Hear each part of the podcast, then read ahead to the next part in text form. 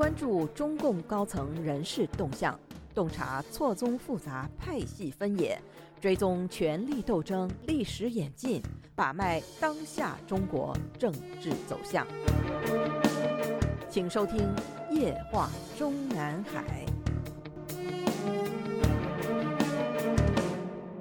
听众朋友们好，欢迎收听美国自由亚洲电台《夜话中南海》节目，我是节目的播讲人和撰稿人高鑫。我们今天所要播讲文章的题目是：人大代表不投反对和弃权票是自愿还是不敢？中共第十四届全国人大第一次会议进入选举程序之后，习近平不出预料地被宣布全票当选国家主席和国家军委主席。另外，人大委员长赵乐际和国家副主席韩正。也都是全票当选，全票当选的还有除了李鸿忠之外的全部副委员长，而被外界媒体评论为面子上十分过不去的李鸿忠，也不过是只得了一张弃权票和一张反对票。从网上找到了一个从十届人大开始到现在几个主要职位的投票反对率的帖子。这个十届人大是二十年前的二零零三年三月召开的。是胡锦涛和温家宝以及吴邦国的第一个任期的开始。这个帖子里的投票反对率指的是反对票加弃权票的数目。引用之前，先感谢这位有心的作者的辛劳。国家主席的投票反对率：十四届二零二三年，习近平零；十三届二零一八年，习近平零；十二届二零一三年，习近平四；十一届二零零八年，胡锦涛八；十届二零零三年，胡锦涛七。第二，国家副主席的投票反对率，第十四届二零二三年韩正零，第十三届二零一八年王岐山一，第十二届二零一三年李元朝一百一十七，第十一届二零零八年习近平四十五，第十届二零零三年曾庆红三百六十七。第三，国务院总理的投票反对率，十四届二零二三年待定，十三届二零一八年李克强二。十二届二零一三年李克强九，十一届二零零八年温家宝三十三，十届二零零三年温家宝十九。第四，人大委员长的投票反对率：十四届二零二三年赵乐际零，十三届二零一八年栗战书零，十二届二零一三年张德江九，十一届二零零八年吴邦国十八，第十届二零零三年吴邦国缺数据。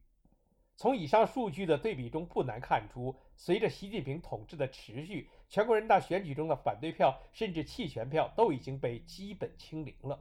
那么，人大代表们到底是不愿意投，还是不敢投反对票和弃权票呢？过去一些年里的中共官方媒体中的一些相关报道内容，可能有助于我们对此进行深入分析。二零一一年三月十六号，当时的中国共产党新闻网曾经刊发评论称。近几年，全国人大的表决反对票、弃权票占有一定份额，并成常态化，成为中国民主政治进步的真实写照。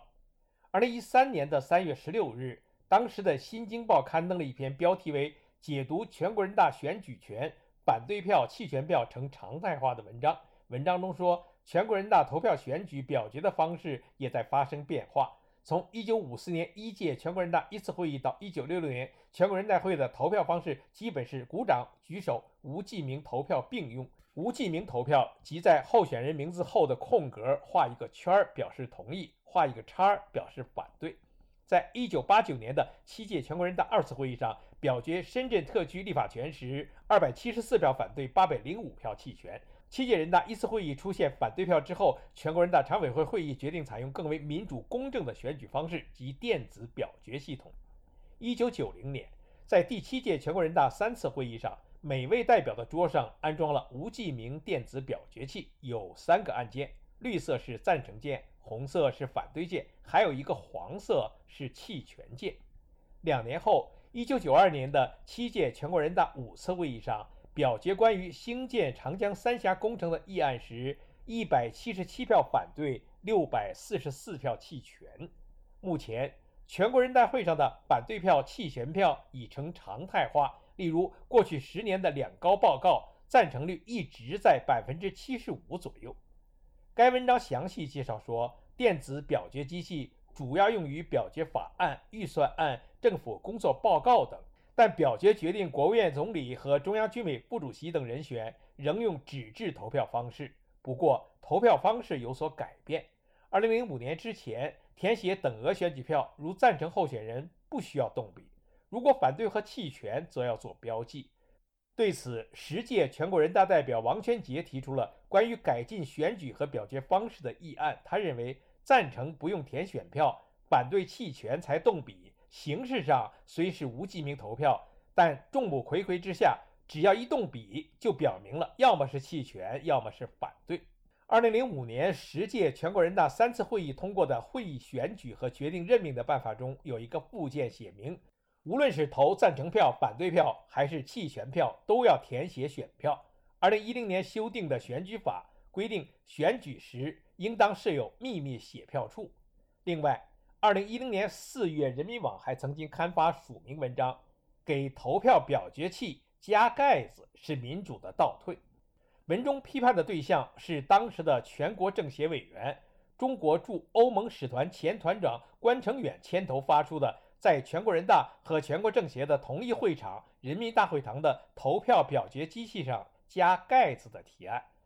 当时的中共官方媒体曾有详细报道说，当时有两会代表反映，人民大会的表决器间隙太宽了，你按哪个键别人都能看到，因此而引发的这个给表决器上加盖子的提案，虽然只有半页，但却有多位委员签名表示赞同。时任全国政协委员、政协外事委员会副主任韩方明说。截止到他在提案上签名时，已有十多名委员签字。复议者都认为，投票表决器上没有盖子的话，参与投票者按红键或者绿键时容易被他人看到。虽然现在的电子表决不会记录每个委员投的是什么票，但旁边的人可以看到。更何况直播表决现场的时候还有摄像机扫过来，这样不利于委员代表按照自己的真实意愿行使投票权。而按照提案上的建议。像 ATM 机的密码键盘一样，在表决器上方加个盖子，手指伸进盖子里投票，别人就看不到了。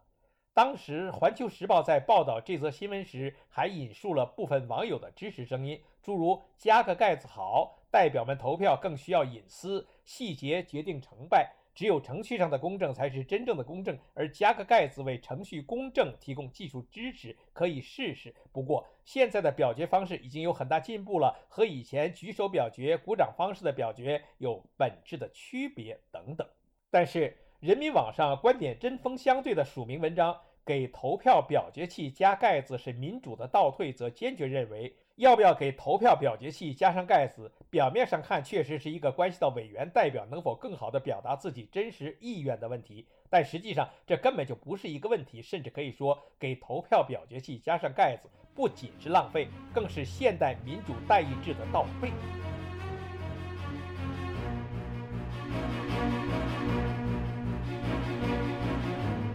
您现在收听的是自由亚洲电台夜话中南海栏目。高鑫主持播讲。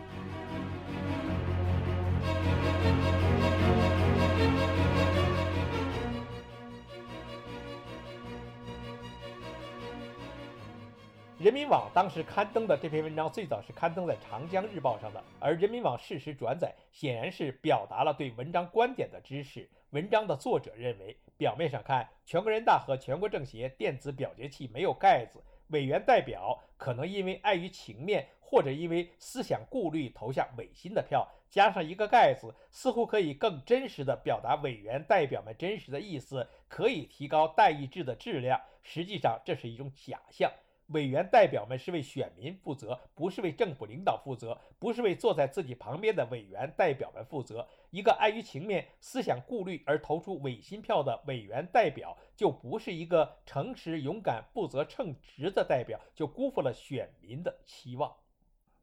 文章中还说到，众所周知，现代民主代议制的两大基石，一是选民无记名投票，目的是为了让普通选民更自由地表达真实意见。二是公开的民意代表记名投票表决，目的之一是让选民更好地监督民意代表履行职责；目的之二是为了避免有可能出现的电子表决系统故障和作弊。政治文明发达的国家，无论国家大小、人口多少、文化差异，但是他们有一个共同点，那就是民意机构的表决实行公开透明的记名投票表决。现在我国的政协、人大都是无记名投票，选民根本就不知道自己的民意代表投的是什么票，实际上是个遗憾。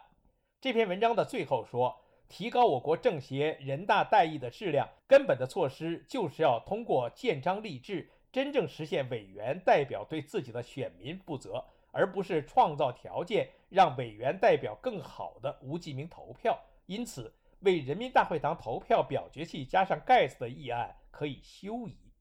在当时，也就是习近平上台之前的2010年和2011年的大的政治氛围下。如上人民网文章的作者观点虽然略显前卫，但毕竟可以公开发表。回顾过去，在中共当局人大体系的选举规程中用的这个所谓电子表决系统启用于1990年，在此前的一九七九年选举法重新制定时，首次肯定了无记名投票原则。该法第三十三条规定，全国和各级人民代表大会的选举一律采用无记名投票的办法。至于表决，全国人大议事规则规定，全国人民代表大会议案采用投票方式、举手方式或者其他方式由主席团决定。用前全国人大副委员长王汉斌的话说，在无记名电子表决系统安全高效运作的同时，纸质的无记名投票方式仍在使用。因为选举是要有候选人名单的，自然需要纸质投票方式。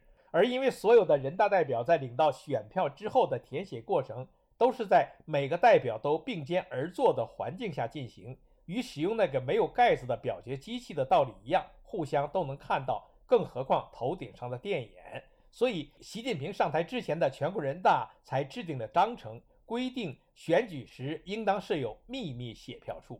但是，不要说如今习近平主导的与毛泽东文革时期已经有过之而无不及的政治高压之下。即使是在习近平上台之前的全国人大和全国政协会议上，这个所谓的秘密写票处的存在就已经是政治笑柄了。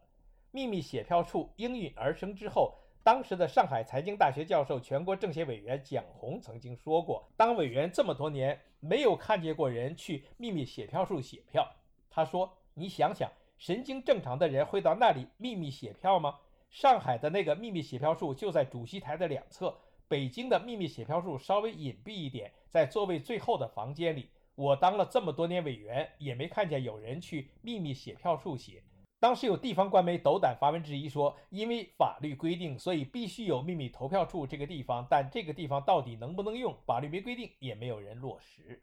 人民大会堂的秘密写票处在会场最后一排的小房间里。如果你要去秘密写票，就要从座位上出来，一整排的人都要起立避让。换句话说。可能在座位上写还没有人注意，若要秘密写票，反而会非常怪异。明摆着，谁一旦去秘密写票处，就不秘密了。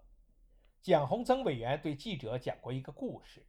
在一次会议上宣读投票规则时，有一个代表提出应该秘密写票，要不然写什么票就会被人家看见了。后来大会就觉得考虑这个事情，经过讨论之后，就把秘密写票列为规则。后来的结果是，只有这一个提议的人从座位上挤出来，在众目睽睽之下走到了所谓的秘密写票处，结果引来了全场的哄堂大笑。不但是台下的代表席设有秘密写票处，中共官媒也曾有文章报道说，全国政协和全国人大会场的主席台后侧也依法设有秘密写票处。